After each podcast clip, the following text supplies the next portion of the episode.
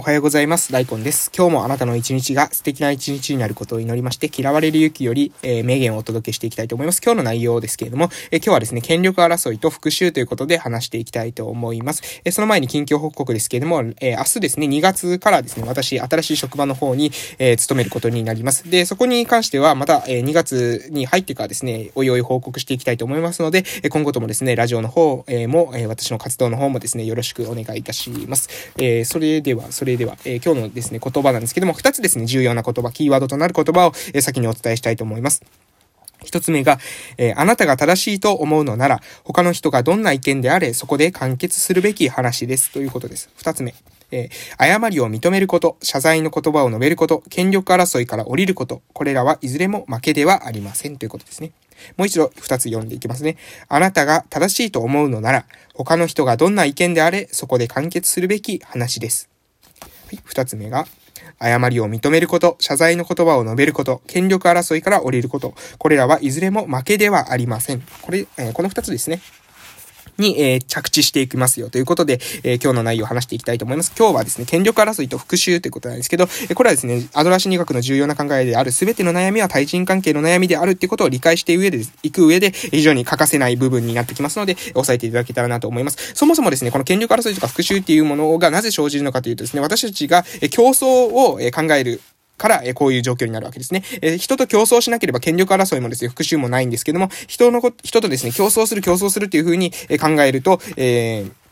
私たちっていうのは、え権力争いになっていくんだと。対人関係の軸に競争があると、人は対人関係の悩みから逃れられず、不幸から逃れることができません。えー、で、ライバル、ライバル、世界のことをですね、ライバルとみなすようになるんですかというふうに青年が、え聞き返すんですが、そう言いません。え、いつの間にか他者全般のことを引いては世界のことを敵だとみなすようになるっていうのが、え競争の問題点であるというところです。で、えこの競争の問題点っていうのは、相手のことをですね、自分の敵だと、世界は自分の敵だというふうに考えるようになる。それはそうですよね。競争の中では勝てる人っていうのは一人だけですよね。えみんなが一1番だとか言うことはないですよね。オリンピックになった時に、優勝する人がいれば負ける人がいるわけです。で、ほとんどの人は負ける人なわけですよね。これを、え世界に対してもですね、これと同じことになってしまうということです。あの人の方が年収が高いとか、あの人の方が、え学歴があるとか、あの人の方が、何ですかね、身長が高いとか、あの人の方が、え顔が綺麗だとか、歌が上手いとか、こういったなんかの競争軸があると、えその競争で勝つこと自体が目的になってしまって、それはですね、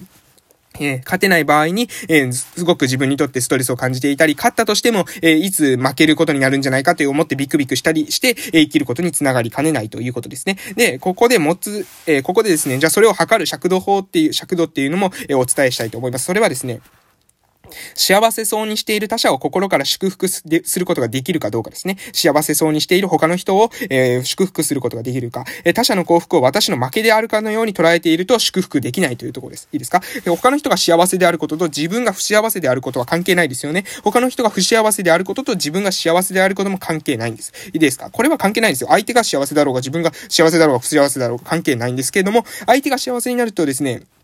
相手が幸せになると自分が不幸せになったような気がする。ち、あいつだけ、なんか、えー、なんか良くなりやがってみたいな感じとかですね。ざまあみろ。あの、あ俺の、えー、俺は、あいつがしくじったおかげで、なんか嬉しいぜ、気分がいいぜ、みたいな感じになっちゃうのは、実はですね、それは競争関係で捉えている方からだってことなんです。つまり、競争すると相手が上がると自分は下が、あの、上がって、上がっても下がってもなくても、相手が上がると自分は相対的に下がりますよね。下がったっていうか、相手に比べたら低くなるわけじゃないですか。で、相手が下がると自分は何もしてなくても相対的に自分が上がって、相手と比べたらですね、上がったような気がしますよね。こういうことなんですね。要するに、えー、相手とですね、比較で考えると、相手が上がったり下がったりするということが関係あるんですけど、そうじゃなくて相手とですね、比較していない、競争していないのであれば、相手が上がろうが下がろうが自分には何の関係もないということなんですね。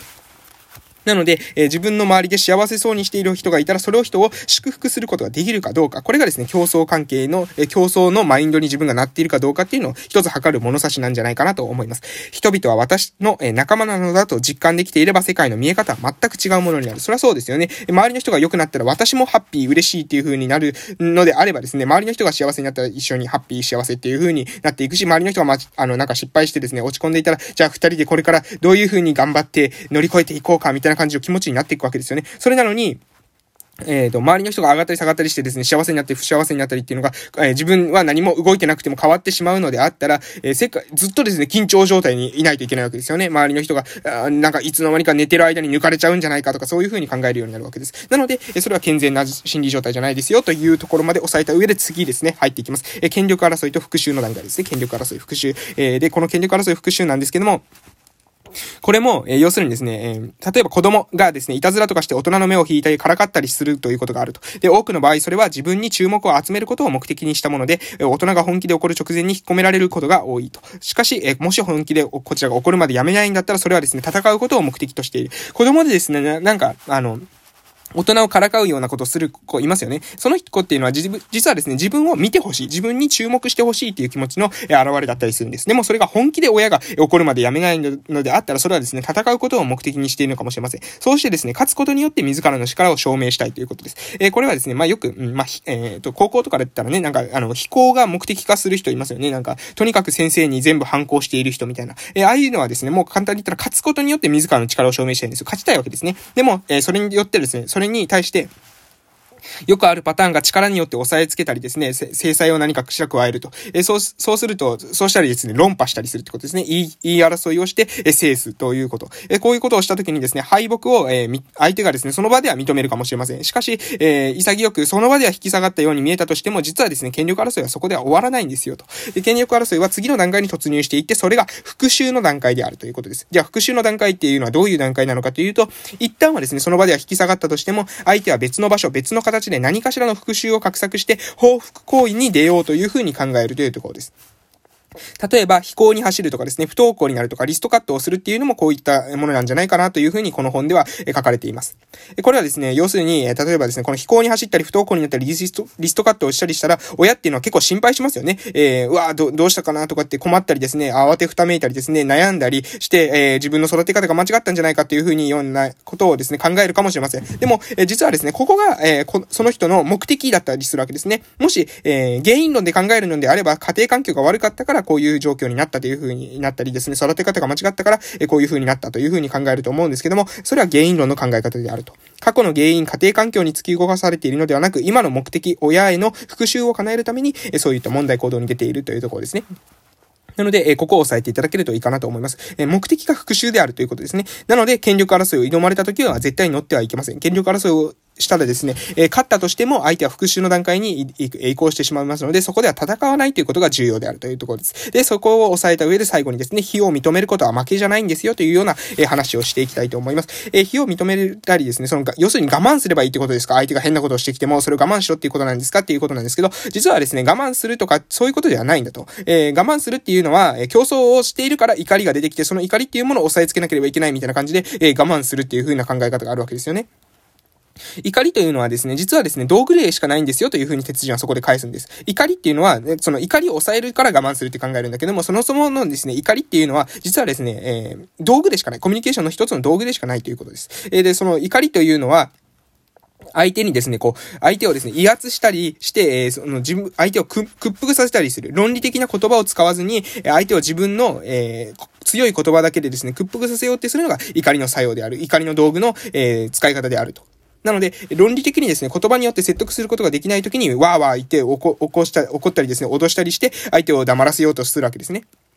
なので、私たちは別に怒りっていうものを使う必要はないんだと。言葉を使うことによってコミュニケーションをとって、コミュニケーションを取ることによって、えー、その、相手とですね、関わればいいわけなんであって、わざわざですね、怒りという道具を使う必要さえないんだということを話すわけです。えー、で、ここでもう一つですね、人は対人関係の中で私は正しいのだと確信した瞬間、すでに権力争いに足を踏み入れている。そうなんです。いか、いか、怒ってですね、こうなんだ、ああなんだっていう風に言った瞬間、自分は絶対的に正しいという風に思った瞬間に、実はもう権力争いに足を踏み入れてしまっているというところです。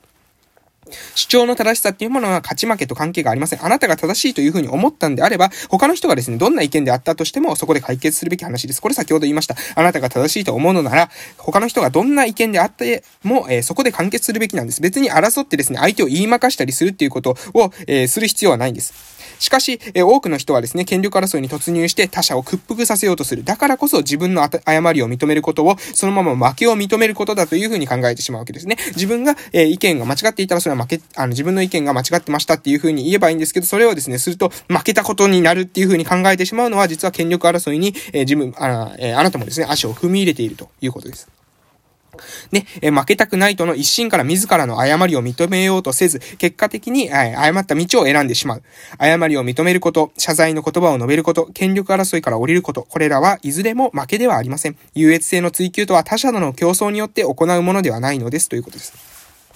なので、優越性の追求はこれを何度も言いますけど、理想の自分にと比べたりですね、理想の自分に到達するためのエネルギーに使うのであってですね、人と比較してですね、人に勝つためだけに使うものではないんですね。えー、なので、えー、誤りをもう認める必要があるというふうに自分で思った時には謝ればいいと。そういうだけの話なんですね。